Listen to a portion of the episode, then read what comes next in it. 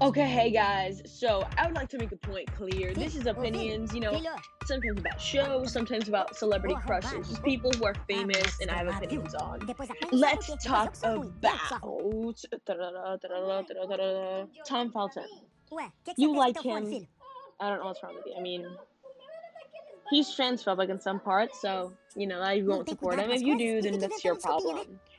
But come on, aged like fine wine. You know when you say aged is that they don't age anymore. Just say aged like fine what fine wine. And something else is that no, man, I don't know what you all see on him. This is obviously my opinions. You can disagree with me. And you responding would also be your opinion, not judging me, such as I will do the same. You know, and I feel like I would totally vote for the Holy Trinity and the unholy one, which is Tate Langdon, Kai Parker, and Stiles. Void Stiles. Void. Void. I'm sorry. And then the Holy Trinity is Timothée Chalamet, Harry Styles, and Matthew Gubler. So y'all should know something that I think all of them are seriously hot, and I just bought the Tate sweater on Brandy Melville. It's not his, but you know, it looks like the one he wore in the you know the episode with Ben that stupid dog. Anywho, you know who gets mad about getting dogs? I mean, dogs are beautiful people and beautiful things, not people. I'm sorry. It's just I don't want to discriminate against humans and just animals itself. So, anyways, I made a podcast episode with Fabiana. Go to her page. We just posted it. It was around 30 minutes, 34, I believe.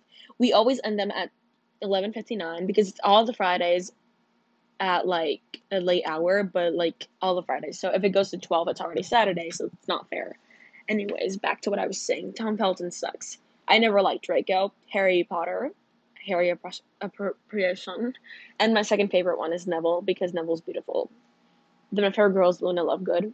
And what I would like to make clear is that Draco, you know, some bad characters always have redemption when literally he doesn't have redemption hardly in the movies it just doesn't go anywhere. Like he just doesn't have a big part in the movie itself, but you all say he does.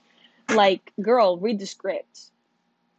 Anywho, you're that girl on TikTok kissing Cedric Diggory when, you know, he like Robert Pattinson was a minor, that's just disgusting, man. It just looks really weird.